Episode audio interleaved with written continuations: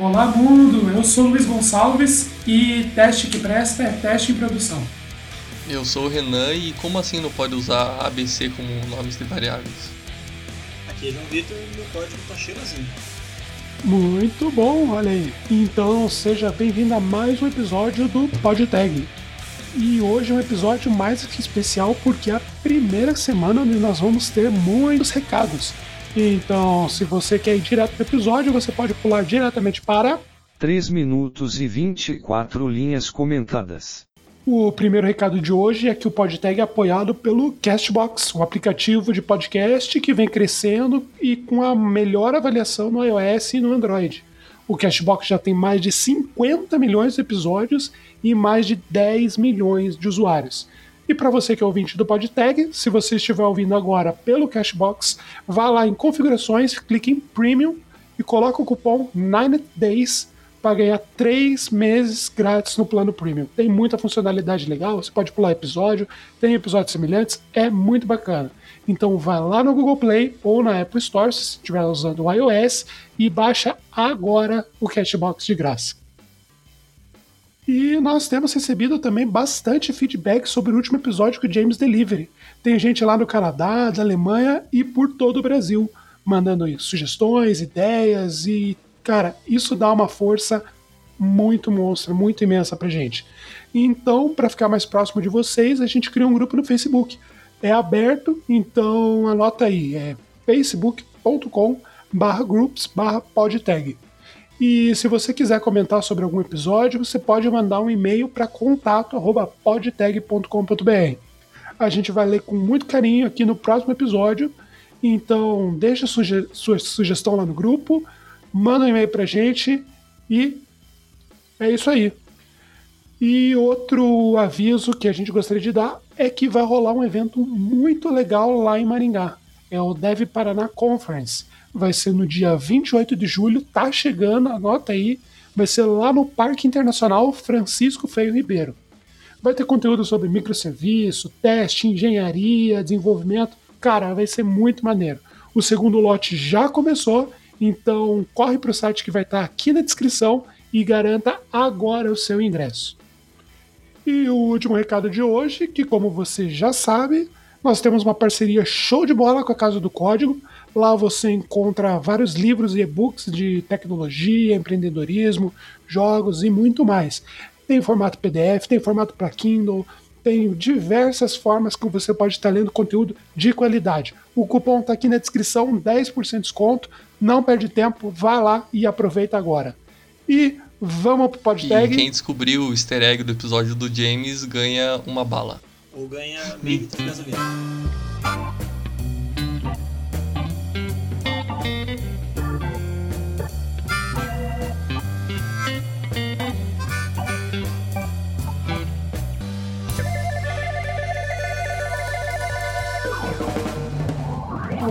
Você começou falando aí de código cheiroso. O que, que é esse negócio aí, cara?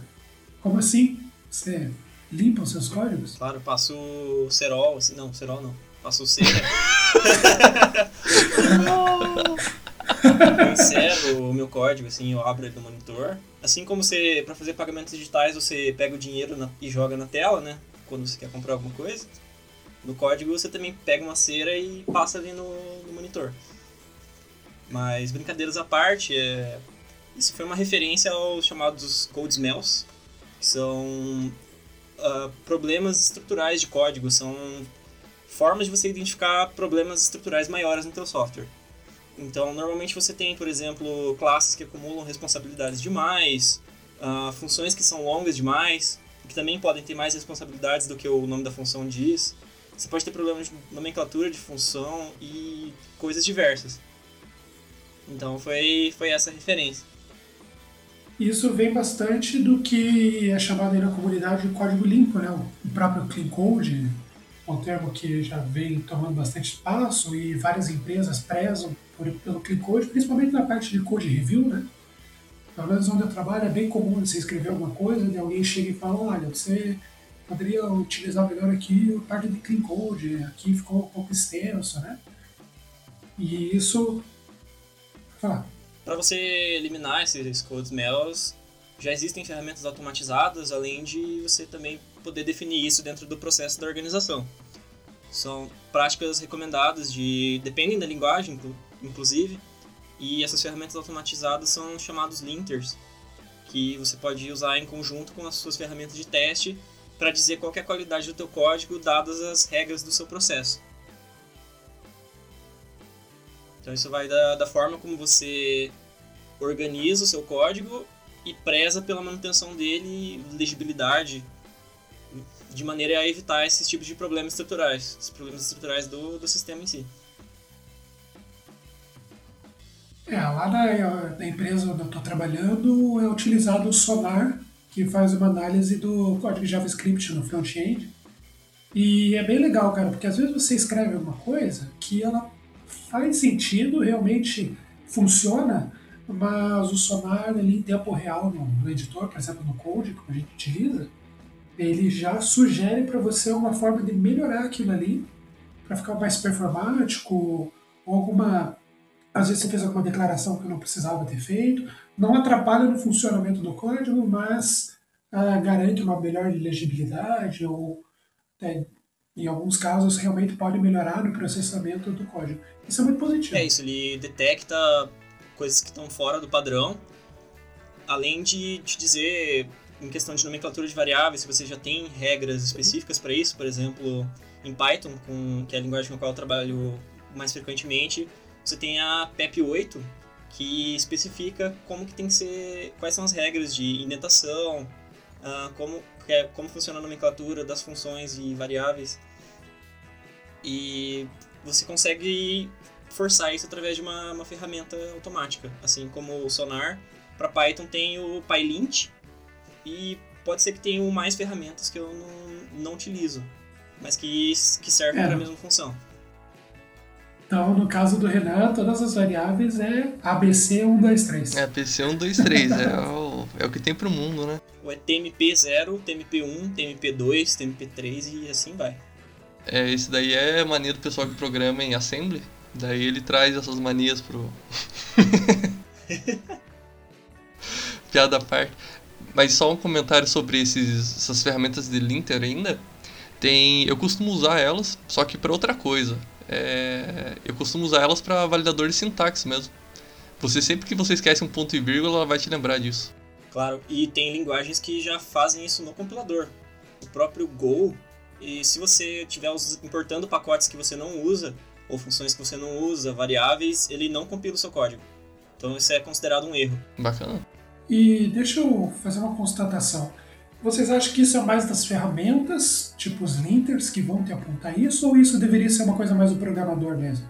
Quando está desenvolvendo, já pensar, olha, poderia organizar isso de uma melhor forma. É, a questão tem que ter os dois, na minha opinião, né? Porque isso já tem que partir do desenvolvedor de software, né? Já querer fazer um código limpo e pensando no futuro de manutenção dele. Isso, na minha opinião, desde quando escolhe a linguagem de programação que você vai fazer o projeto. Isso é um erro que a maioria das pessoas cometem. E, e o linter em si está para ajudar o teu dia a dia, né? Ele é uma, mais uma ferramenta. Então, ferramentas estão aí para facilitar a sua vida. É, eu acredito que no primeiro momento você tem a definição do processo de desenvolvimento, como que tem que ser definidas as variáveis, como são criados módulos, funções, classes, etc. E em segundo lugar, você tem que ter uma ferramenta automática que pegue eventuais erros, porque os programadores são seres humanos e cometem erros. Errado. Errou! São máquinas. Máquinas de programa. Máquinas que tem como entrada café e saída código. Exatamente. E no meio do processo gera um, um pouco de dedo torto, pessoal com problema de postura, de coluna.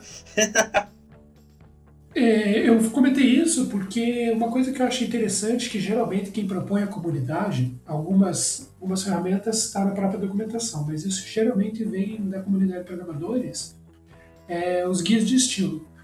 Por exemplo, a gente comentou sobre o React, sobre o Vue em outro episódio, e é bem interessante ver que a comunidade mesmo propõe quais são as melhores práticas para você escrever na parte de implementação, de declaração de variáveis, organização de projeto. Olha, aqui você coloca seus componentes dessa forma, coloca seus serviços com essa nomenclatura. E isso é muito positivo, porque quando um time se junta e segue alguma style guide já famosa ou até propõe uma, uma, uma nomenclatura interna, isso acho que já resolve boa parte do problema de, de smell, né? É, eu acho que não. Porque se todo mundo está escrevendo da mesma forma, no mesmo padrão, você elimina justamente problemas de, cara, olha teu código aqui tá ruim dessa forma, não tá batendo, não tá legível. Porque quem definiu o conceito do que é legível, do que é entendível é o próprio time. Mas é que você está confundindo duas coisas, né? Você está confundindo uma má arquitetura de, da orientação objeto do projeto com uma má escrita do código. São, eu não diria que são bem a mesma coisa. É, você pode ter erros em nível de arquitetura, de projeto e implementação. Não necessariamente, porque veja, o Airbnb eles têm uma style guide para o JavaScript que é bem completa, a nível de código e também tem algumas style guides para ferramentas específicas. Então, você vai trabalhar com React, trabalhe dessa forma, organize seus componentes dessa forma, use tal nomenclatura. Além disso, você tem style guide lá, por exemplo, no React. Então, acho que é bem positivo quando o time senta e olha, a gente vai começar a organizar por exemplo, na pessoa de orientação objeto, as nossas classes vão ter esse formato aqui, vai ser tudo em inglês, vai ser tudo em português, sei lá. Estou dando um exemplo. Isso, se é bem alinhado com o time, boa parte do que você considera clean code já é resolvido, quando você tem um padrão, né?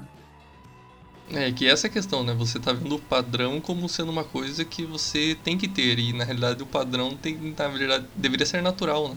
Sim, mas o próprio programador isso captura erros de sintaxe, de escrita do código, de implementação, mas não captura erros arquiteturais, de escalabilidade, que aí são outros problemas. Então, nesse sentido, você conseguir capturar e verificar automaticamente se o código está de acordo com as normas é uma vantagem ter isso definido em processo e ter um guia para todos seguirem quanto a isso. Mas isso não pega todos tipo de problema de software. É que é um dos questões que o CodeSmall, não sei se é assim que se pronuncia, porque é tupi guarani, é, trata, né? Quando você a coisa mais comum de você ver aí é classe com multifun, multifunção, né? Você É tem a- uma classe que faz tudo. Que é aquela a chamada God Class, que ela faz absolutamente tudo. Tipo, dentro do programa é um monolito dentro de um monolito, muitas vezes. Mas é a orientação objeto ainda, rapaz. Isso foi uma piada. E vocês que são mais chegados na parte acadêmica do negócio, quando que começou a aparecer esse, essa nomenclatura? Porque é engraçado falar né, code smell, mas eu deduzo que tenha vindo de, algum, de alguma literatura, de algum, algum pensador, sei lá. É, se eu não me engano, os code smells foram definidos por um dos coautores do Martin Fowler. Martin Fowler ele é bastante influente na parte de padrões de projeto e arquitetura de software. Ele tem até um site em inglês, mas que é bastante completo. Tem, por exemplo, artigo de microserviços. E um desses coautores dele ah, definiu esse termo enquanto eles estavam escrevendo um livro sobre refatoração, que é como você identifica os problemas no software para que, que devam levar a uma refatoração, uma reescrita do código.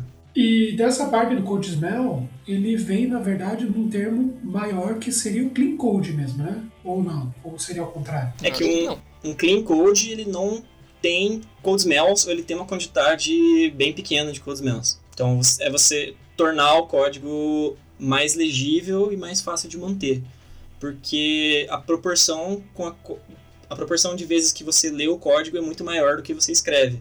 Então, às vezes, para você mesmo conseguir entender daqui seis meses um código que você escreveu hoje, é importante você prezar pela legibilidade e elegância do código que você escreve.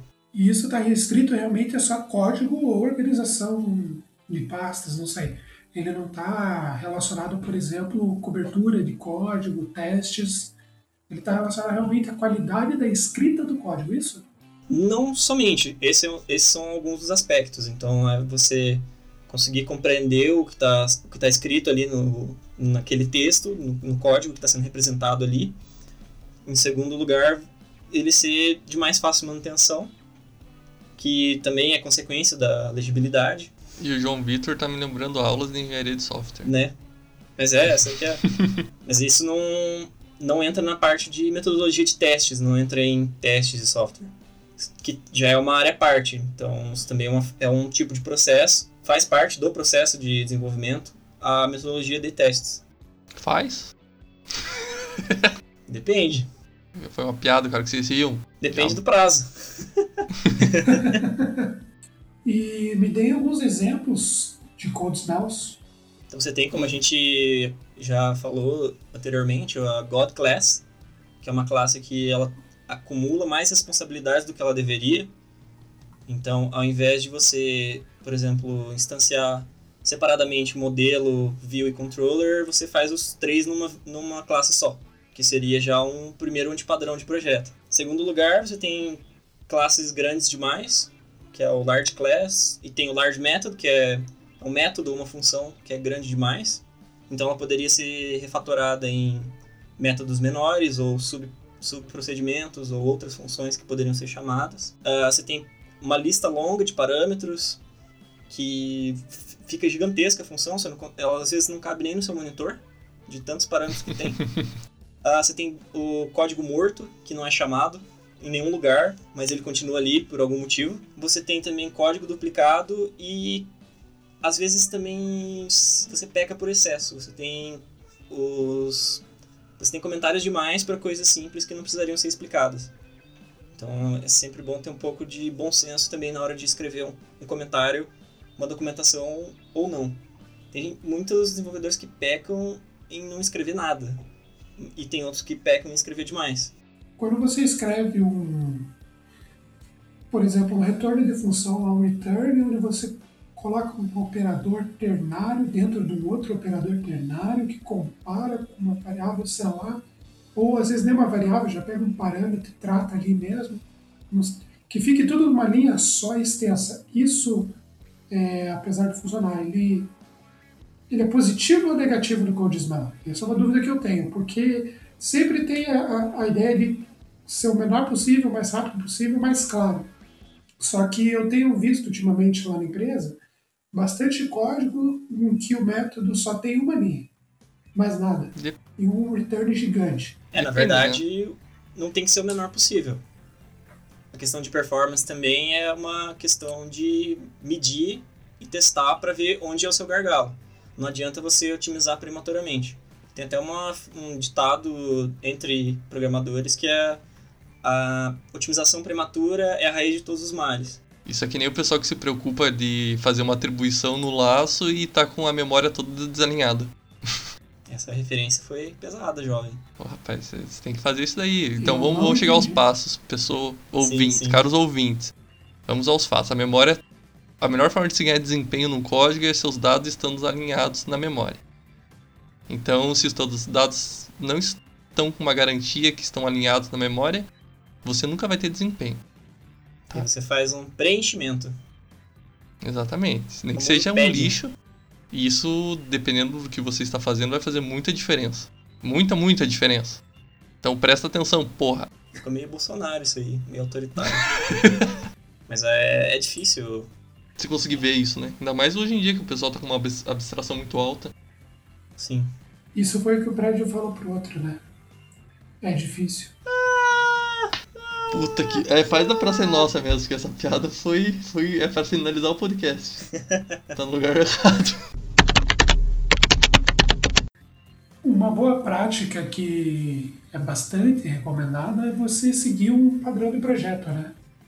Onde você resolve alguns problemas aí de arquitetura, código e consegue entrar no padrão. Quando você for para o próximo código, no outro sistema, você seguiu na mesma ideia e é muito positivo, muito discutido aí na, na comunidade acadêmica e no mercado de trabalho. É, os padrões de projeto são soluções que você pode reusar para resolver problemas comuns de, de projeto de software. Então, um dos exemplos é você ter uma única instância de uma classe, um singleton. Claro que tem projetos que usam singleton demais onde não deveria, mas isso também é uma questão de projeto a projeto. Mas o singleton é uma única instância de uma classe durante toda a execução do programa. Então ele é uma forma de você criar uma instância global, digamos assim. É bastante comum com conexão de banco de dados, né? por exemplo. Ou para você gerenciar recursos de hardware, por exemplo, se você tem GPUs num contexto de machine learning, a GPU é um recurso global que vai ser acessado por várias funções. Então é o, o ideal que você controle isso de maneira centralizada, um singleton, por exemplo. Um outro padrão de projeto que é, se não o mais utilizado, né, é o MVC, que foi adotado rapidamente por várias empresas e várias frameworks já quando você cria o projeto do zero, ele já vem com a estrutura MVC. É, e muitos frameworks para web, principalmente, usam essa arquitetura até hoje, né? Que é uma, uma forma de você separar as responsabilidades de uma forma bem limpa. Então, a parte do banco de dados e acesso a dados em geral, essa abstração fica na parte do modelo. O controlador implementa toda a lógica de todo o fluxo do, do sistema. O modelo também implementa as regras de negócio e você apresenta isso na view de uma forma consistente. Sem dizer que você tem outros padrões no mercado, né? Você tem o do The Django, que se não me engano é, não é MVC, ele é orientado a template, se eu não me engano, né? que eles chamam. Deixa eu dar uma olhada. Como é que é o termo específico? Ele é uma flexibilização do MVC, na verdade, né? É, não. Você tem a camada model mais próxima da view, não? Nos templates, no caso. Não, porque o The Django ele é um caso à parte, né, da coisa. Porque o The Django você não precisa manter padrão nenhum. Você faz da forma que quiser. Isso é bom e ruim ao mesmo tempo. Então, se você tem um cara... É Django. Pode falar. É Django com D, D muda. The Django. Ah, os fortes vão entender a referência. Então o Django é livre. Exatamente. Ah, Exatamente. Aí sim, hein? There is a reference. Porque é uma, é uma questão boa e ruim, né? Porque se você tem um programador com pouca experiência em outros projetos, ele vai fazer merda com o The Django. Não tem o que se negar sobre esse fato. Então é muito melhor você usar um MVC padrão, que ele já usou antes, que força ele no modelo, né? Como o Laravel faz, como o Ruby on Rails faz, você segue a receita de bolo sem problema nenhum. Isso então, é você tem de produtividade para, pelo menos para programadores que não têm tido tanto contato com essas Sim. linguagens, esses frameworks é muito maior. Sim, você coloca um cara em cru para fazer a aplicação e ele vai fazer uma coisa que não vai fugir do padrão que um profissional com mais experiência faria, porque o framework está te fechando no modelo, no padrão. Exatamente, Se seus você... graus de liberdade são menores, você não tem muito onde mexer, já tem uma caixinha pronta ali para você. Exatamente. You have no power here.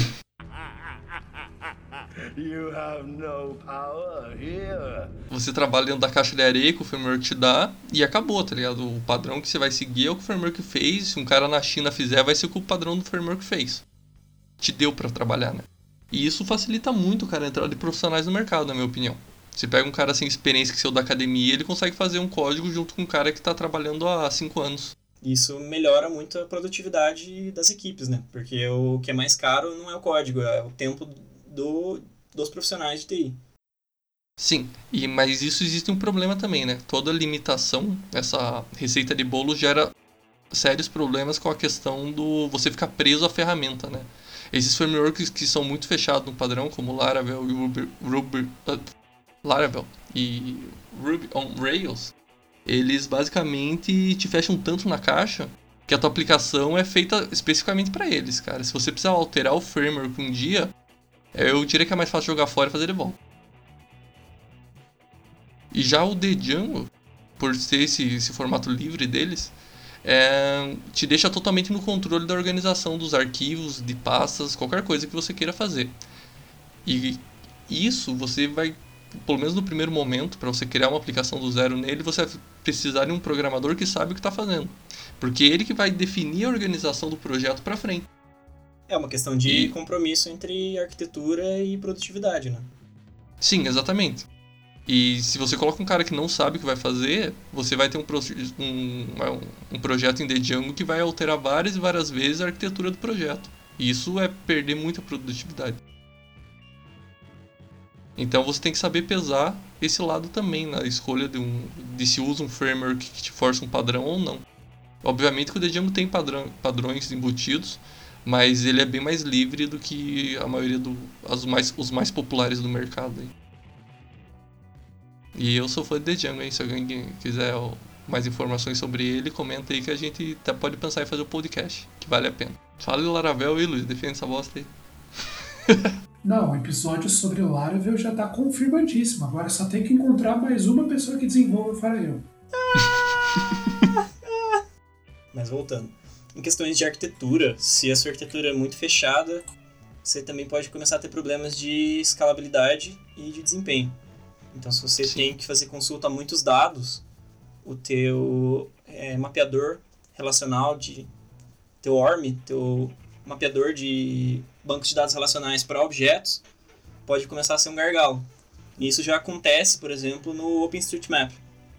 Eles usam como back-end o Postgres e o framework foi feito em Rails, o, o, API foi feito em Rails e o Active Record começou a ser um problema de escalabilidade. Porque quando você vai consultar os mapas, você tem que baixar uma quantidade muito grande de informações, ao mesmo tempo que você tem que consultar essas informações do banco de dados para conseguir renderizar o mapa completo. Então você tem informações de comércios, que tem dentro daquele intervalo específico, aquelas coordenadas, né? Uh, você tem o mapeamento das ruas, caso você queira gerar uma, uma rota entre o ponto A e o ponto B. E para fazer essas consultas em cima do mapa, o Active Record, Active Record começou a ser um problema e depois tiveram que desenvolver um web service em C++ para conseguir dar conta da demanda. Tiveram que chamar gente grande para resolver o problema, né? É, tiveram que descer o nível, né? O mapeador relacional não estava dando conta. É, descer o nível não precisava ser mais mais, né? Go provavelmente já daria conta nesse tipo de coisa também. Possivelmente. É, isso é um. É o pró e o contra do, do, do Laravel, né? Que a gente tava falando.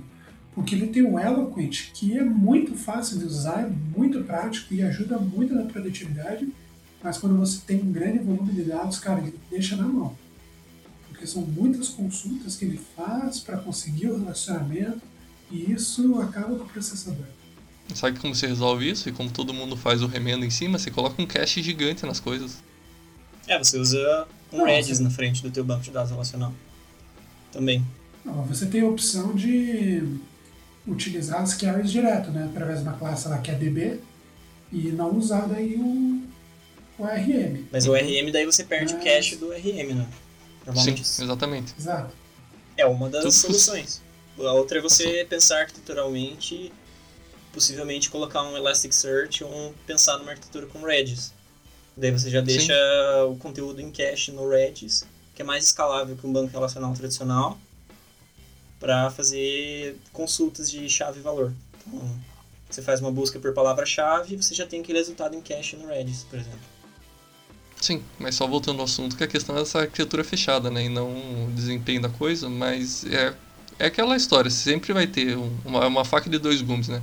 Produtividade alta, que o framework te dá tudo, te dá a caixa, a receita de bolo só para você jogar os ingredientes dentro, mas você vai perder desempenho por isso. Então, essa é uma coisa que muitas empresas não levam em conta na hora de desenvolver uma aplicação, né? Se ela vai, a, ela vai ter um caso de uso que vai precisar escalar ou não. Daí o pessoal acaba optando por uma solução mais prática para os programadores e quando coloca em produção a aplicação, ela não dá conta do recado. É, e tem, tem gente famosa que faz isso. Às vezes você não tem uma ideia da capacidade que você vai precisar. Sim. Que não deixa de ser um erro de projeto, né? Exatamente. Na hora de projetar a arquitetura, você esquece de medir a capacidade ou a necessidade de escalabilidade. É, esse assunto da, da organização das frameworks e utilização pode render um próximo episódio aí. Então, se você está nos ouvindo, se interessa por esse tema e até tem sugestões dentro disso, não esqueça de comentar aqui embaixo ou mande um e-mail com mais detalhes para contato.podtag.com.br. E dependendo como é que for aí, você pode até participar, porque um defensor do The Django já está aqui. E cadê o pessoal do Laravel aí? Pessoal do Java, do tá aqui. É, pessoal do Java. E viva o Pascal. Viva o Pascal orientado a objetos. Tem essa porcaria, saber? E viva C++. Acho que eu sou minoria aqui, né? C++ eu comecei a estudar uma época, mas eu só consegui C+. Ai, meu Deus do céu. o Luiz tá solto hoje, acho que é falta de gasolina mesmo, tá muito tempo em casa. É, existe uma divisão dos padrões, né? Que é os criacionais, estruturais e os comportamentais. O criacional são aqueles em que você instancia um objeto, né? Em vez do programador instanciar direto.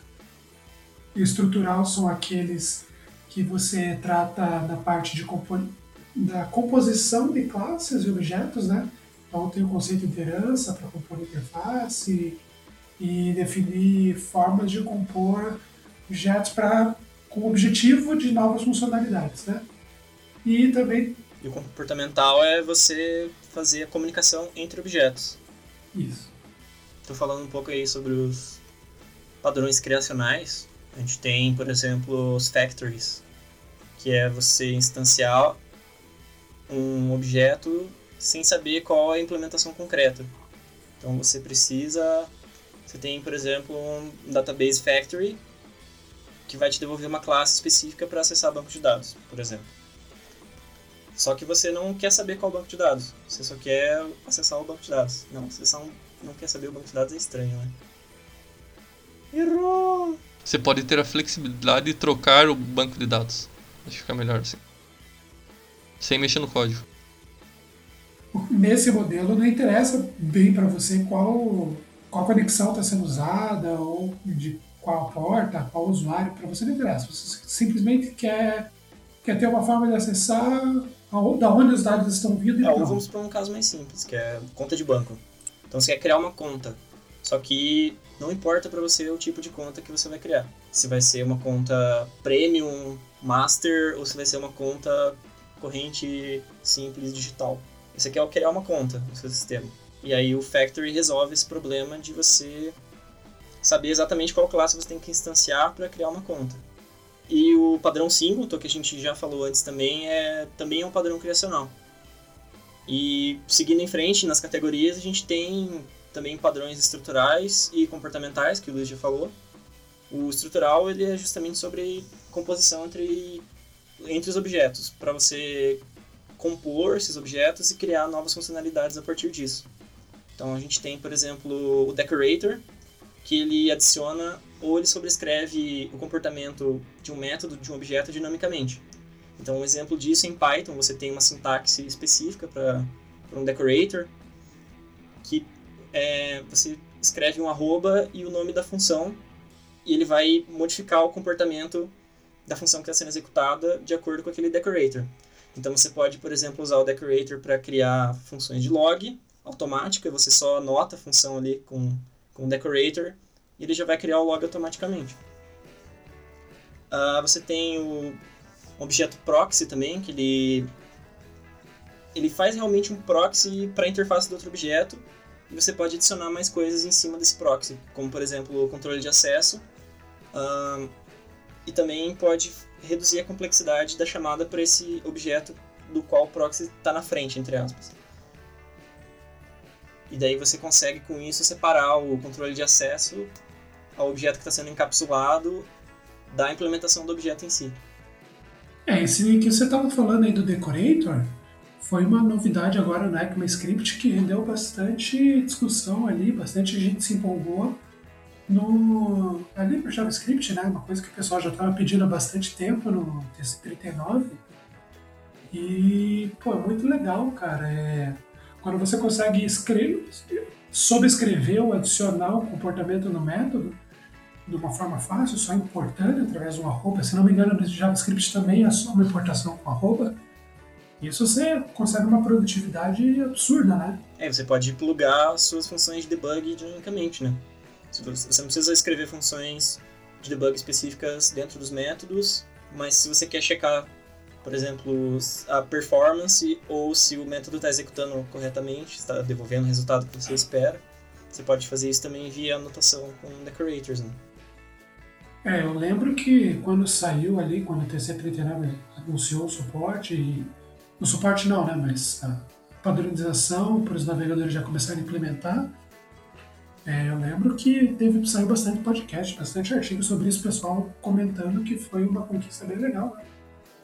E isso, isso, é uma coisa, isso é uma coisa legal, cara, porque a própria comunidade se motivou a utilizar uma coisa que é bem vista dentro de padrões de projeto, que mostra que esse tipo de prática é realmente muito boa para todo mundo, né?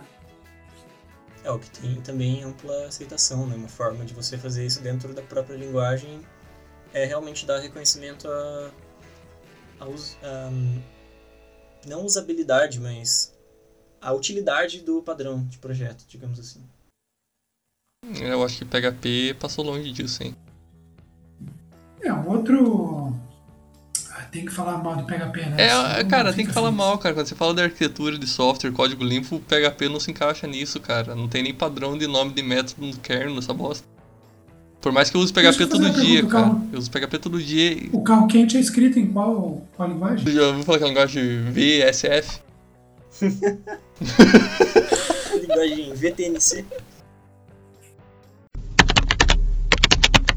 Ainda dentro da, dos padrões estruturais, um que eu acho bem legal que é o façade, né? algumas pessoas chamam de facade, mas ele vem do francês, é, que é quando que você bonito. pega e forma. Oi? Nada, que bonito, ele vem do francês. Pode repetir o nome? É, façade. Tá certo, João? É... Não, deve estar assim, não Fachada. é essa a questão. Fachada em português. Isso, mas é que é mais bonito falar em francês. Exatamente. É, eu criei aqui um façade. Então, eu chamava de facade até descobrir que estava falando errado. Mas basicamente é quando você entrega uma interface mais simples para quando você tem uma complexidade maior numa classe. No Laravel, que a gente estava comentando aí, ele faz bastante uso disso, inclusive facilita para quando você cria suas próprias classes, você é, utilizar em façades. Então você tem às vezes uma importação muito longa, onde você quer chamar um único método lá que gera um boleto. Então você tem a tua classe lá que gera um boleto, supondo é, boleto, você cria essa melhor, uma outra classe. Então você tem, por exemplo, lá boleto service e você quer utilizar somente o método gerar. Então você cria uma façade lá de boleto e ela vai acessar vai, a, a classe, passando alguns parâmetros, resolvendo para você a, a, complexidade. E lá na tua controller, lá no teu mod, onde você for criar, você só chama boleto gerar. Pronto, resolvido. Passa ali os parâmetros e está muito mais fácil. Toda a complexidade para acessar aquela classe é resolvida em, um, em, pouca, em uma chamada, por exemplo. Né? Isso é bastante, bastante tranquilo, bastante fácil de usar. Só que também dá margem bastante, bastante besteira, né?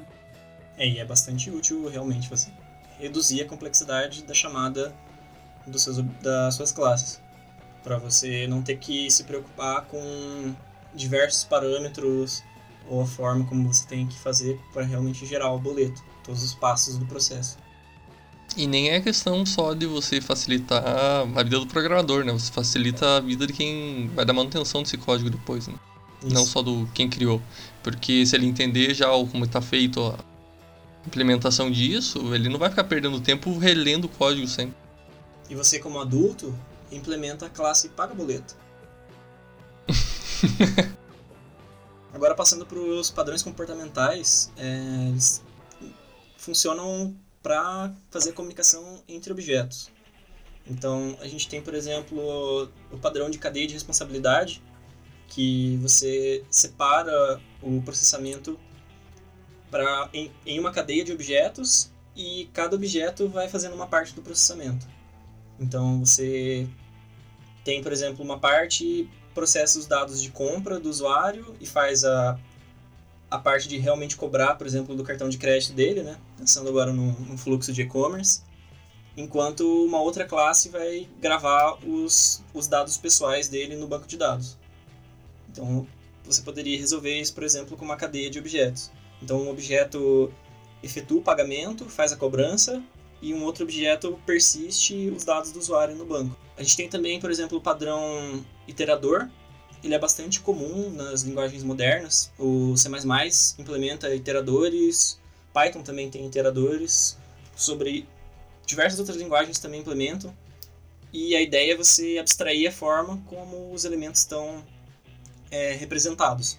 Então, você tem uma interface comum para percorrer, por exemplo, listas ligadas e vetores, usando a mesma interface. Então, em C++ como é que funciona? Você chama o método begin, para receber o iterador do primeiro elemento de, do que você está tentando acessar. Pode ser um vetor, pode ser uma lista, não importa. E você vai iterando sobre esse elemento através do método mais mais. Então você faz objeto mais mais, mais, mais objeto, objeto mais mais, e você passa para o próximo item naquela sequência. Então, se for uma lista ligada, você passa para o próximo nó da lista. Se for um vetor, você passa para o próximo elemento do vetor. E com isso você consegue ter uma interface uniforme para conseguir eh, iterar sobre esses objetos sem ter que se preocupar como eles estão representados na estrutura de dados. Um outro padrão que é bastante comum também em implementação é o padrão Visitor. Ah, uma forma de pensar isso também é você acessar os elementos de uma estrutura de dados. Então, por exemplo, num- pensando em grafos, onde você os seus grafos podem representar diversas coisas, podem ser pessoas numa rede social, por exemplo, uma rede social azul, que tem amizade uma com as, umas com as outras. Então você representa isso com um grafo. Um grafo são pontos ligados por arestas. Então você tem pontos ligados por linhas, uma representação bastante grosseira. Só que você não, não quer se preocupar com a forma co- com que o seu ponto representa, com que o seu vértice representa. Você só quer implementar o seu algoritmo que faz um processamento em cima desse grafo. E aí você usa o, o visitor para codificar o acesso ao objeto, ao vértice, por exemplo. Então, seu algoritmo percorre, processa o grafo de alguma maneira, e, a- e quem vai implementar o processamento que vai ser feito no vértice é o visitor. Não sei se ficou claro isso. Sim, sim. Então, um outro exemplo também é fazer uma busca, uma busca binária em, em árvores. Também fica meio abstrato, mas enfim. Ah, você implementa o algoritmo de busca sem se preocupar como o nó da árvore está representado. Então você simplesmente eh, faz o teu objeto visitor visitar aquele nó à medida que você está percorrendo a árvore. Então você separa o algoritmo de busca do acesso ao nó. Então se, se a sua chave é uma string, é um inteiro, não importa. Que o, quem vai implementar isso é o visitor. Então nesse sentido que isso é um padrão comportamental. Ele faz a comunicação entre a representação do objeto que você está tentando acessar e o algoritmo que está fazendo o processamento na estrutura de dados. Você separa essas duas coisas. Queria eu saber disso que eu não fiz meus algoritmos de ALG 3, né? Pois é, eu também. Porque a questão toda é que você, tirando essa. Você au- aumenta a abstração da coisa, né? Utilizando esses padrões e, cara, o código fica É muito você limpo. implementa o algoritmo de grafos uma vez e o visitor você pode reusar ele para quaisquer objetos. Uhum. Então seu seu nó pode representar qualquer coisa e só quem tem que saber como acessar esse nó é o visitor. Então você adiciona uma camada de abstração. Isso aqui é orientação a objetos aplicado na prática, tá? Pessoas, ouvintes que estão ouvindo É, até agora. Inclusive a paciência. forma como a biblioteca Boost, que é uma biblioteca muito conhecida em C++, que ela implementa N funções, é como ela implementa os algoritmos de grafos. Então, se você quer saber qual é a distância mínima entre dois pontos, você usa um algoritmo de grafos, que é o algoritmo de Dijkstra, e esse algoritmo vai te dar o menor caminho entre esses dois pontos. Isso você pode implementar usando visitors, e é como é implementado na Boost. E essa biblioteca aí que você comentou, ela é open source? Sim, a Boost é uma biblioteca open source. Ela tem diversos módulos e faz coisas que você não imagina. Mas uma delas é processamento em grafos. E a forma como eles decidiram implementar isso, que é bastante natural para implementar algoritmos de grafos, é usando o padrão visitor. Bacana, então, ó, você ouvinte aí que chegou até aqui e quiser ver um- uma utilização na prática de Visitor, você pode, por curioso, abrir o source dessa biblioteca aí que o João comentou, hein? Mas eu tenho a leve impressão que você vai ficar meio assustado. Provavelmente. Se você que está nos ouvindo ficou curioso e quer saber mais sobre Visitor, então Visitor nosso site que está aqui na Meu. Deus do céu, cara. Agora o Luiz foi pra Praça Nossa. E eu queria agradecer você, ouvinte, que nos acompanhou até aqui. Se você tem mais alguma sugestão, crítica ou qualquer coisa, você pode comentar lá no grupo do Facebook ou pode mandar um e-mail para a gente, contato.podtag.com.br. Os links vão estar aqui na descrição e não esqueça de fazer um código bonito lá na sua empresa. Até mais! E o último comentário aí sobre essa crise da gasolina. Se você está pensando em trocar de carro, tem várias lojas que estão oferecendo tanque cheio na troca, hein? cscarroquente.com.br. E até mais. é isso aí. Até a semana que vem e deixa o seu código cheirosinho.